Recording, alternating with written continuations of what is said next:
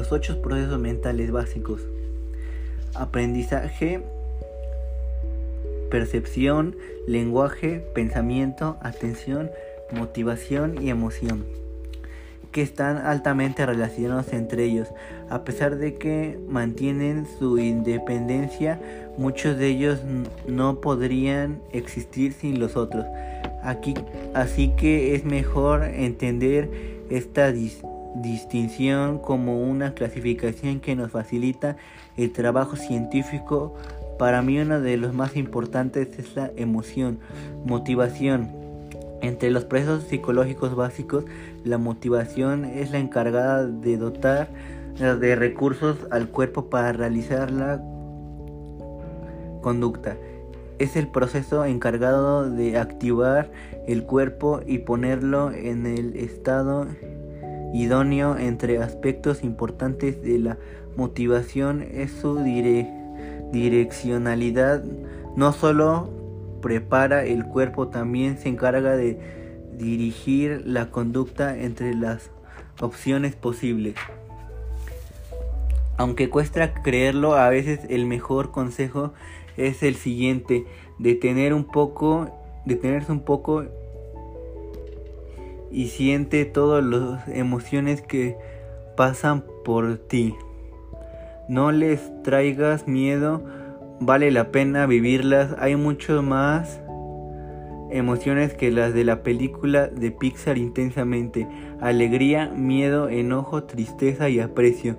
Incluso existe algo llamado la roseta de emociones de Plutachik y es, gran, es un gran descubrimiento para todos aquellos a los que aún nos cuesta trabajar identificar nuestras emociones, saber qué hacer con ellas. Lo que busca con, con lo que te di, con lo que te digo es que aceptemos las cosas como vienen aceptar y vivir la experiencia como acontece y aprender de ella. A poco no suena muy fácil, desafortunadamente no es nada fácil, pero la cosa es vivir y sentir como todo el cuerpo, con todo el cuerpo las emociones que vienen, reconociéndolas, aceptándolas y abrazándolas. Aprender y seguir adelante, por ejemplo, la tristeza un periodo, un periodo te prepara para la conducta del desagrado cuando pierdes a alguien o algo como un trabajo, una pareja, una cosa, una amistad. Es ese nudo en la garganta que hace que tengas ganas de llorar. Puedes evadirlo, pero sin duda tarde o temprano será importante que, lo que le hagas caso y seas resiliente y afrontes el duelo. La ansiedad y el miedo, peligro, te preparan para huir, defenderte o mantener, mantenerte a salvo. Por ejemplo, cuando hay, una, hay ruidos en tu casa y crees que se metió un ladrón, te cubres, proteges lo más poderoso de tu casa, tus sábanas arriba de la cabeza. El enojo traspasa un límite, te prepara para atacar a quien se excede, te enojas por, al, por, alguien, por alguien que te hizo algo, dijo o te hizo sentir algo que no te gustó y sientes la necesidad de defenderte, lastimar los, los dientes te rechinan y cierras los puños. Felicidad y alegría te lleva a poner la mente en alto te pone de ánimo jugar, facilitar tus lazos de alegría, hace que empujemos nuestros límites, seamos creativos, busquemos nuevas habilidades físicas y psicológicas, intelectuales y sociales. La amistad y el apoyo que hubiera hecho yo, yo sin ellos sirve como recurso para momentos de escaso confianza, en la que dispones de velocidad, resistencia, apoyo o capacidad de innovación, puede ser la diferencia entre vivir o morir. quien no ha encontrado en un amigo o en una familiar la solución a miles de problemas como compartir lo que te pasa a veces es lo, la clave para desahogarse o desahogarnos. La admiración, así decidí yo estudiar la licenciatura de psicología. Al ver a dos personas que poseen la capacidad y talento que sirve de inspiración es un modelo a seguir. Para aprender es muy distinto a la envidia porque la envidia es querer o ser o, o, vivir la vida de alguien y admiración es tener un modelo a seguir que va muy ligado a la inspiración. Es el sentimiento de afecto que sientes al ser testigo de actos que reflejan lo mejor del ser humano y te provoca un deseo de ser mejor persona, se vive por experiencias conmovedoras por la vida con bondad o pasar más allá de lo ordinario. Puede ser, puede ser hazañas de intelecto, fuerza o agilidad. Es como esa fuente que te lleva a la acción a alguien a quien quieres seguir o que quieres que te enseñe. Percepción.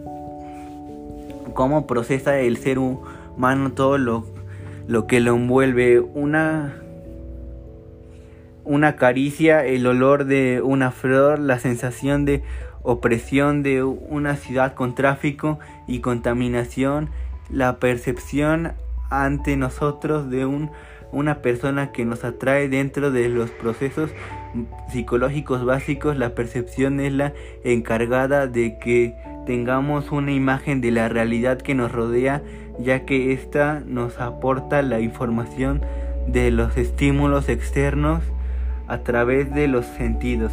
La percepción es tan importante en como para algunas personas el mismo día, el mismo momento y el mismo hecho puede ser totalmente feliz o terrible hecho. Aprendizaje que, que sería de nosotros sin aprender de las experiencias, de los errores y de los accidentes. Aquí tenemos el proceso por el cual modificamos y adquirimos con conocimientos, habilidades, destrezas, conductas, etc. Esta función a través de, la, de lo ocurrido en el pasado aprendemos a, a relacionarnos de con, con una conducta diferente. El estudio del aprendizaje viene dado en gran medida por la rama psicológica del conductismo, la cual nos aporta la teoría del conocimiento clásico, del condicionamiento clásico y operante. esta tiene como finalidad explicarnos el mecanismo por lo que aprendemos. Este proceso es, un, es útil debido a que nos permite variar nuestra repertorio de conducta según lo que ocurrió en el pasado, algo que nos permite responder de manera más adaptativa en situaciones presentes y futuras. Lenguaje. El lenguaje humano es un ser social, por eso el lenguaje es el proceso que nos aporta la capacidad de comunicarnos con los con los demás. Esta comunicación en el caso de los humanos se realiza a través de un código simbólico complejo. El idioma o lenguaje, la complejidad de nuestro idioma nos permite describir con precisión casi cualquier cosa ya sea tanto en pasado, presente o futuro. Pensamiento. El pensamiento por sí mismo conforma un proceso muy complejo que en psicología se define como el encargado de transformar la información para organizarla y dotarla de sentido. El estudio del pensamiento comenzó con traves de la lógica aristotélica, pero esta no se mostró eficaz para su análisis debido a que el ser humano no no razona con lógica. En el, en el hábitat del proceso abstracto y primario, ante todo el impulso emocional. Atención. La atención es el proceso encargado de focalizar nuestros recursos en una serie de estímulos e ignorar el resto. Esto es así porque los, las personas recibimos a la vez una gran cantidad de estímulos a la que nos podemos atender a la vez. El proceso de atención es, es adaptativo puesto que si no existiera nos encontraríamos perdidos sin saber a qué estímulo deberíamos reaccionar, resulta paradójico que la autoimposición de una limitación cognitiva suponga adaptación evolutiva, pero así es. Memoria.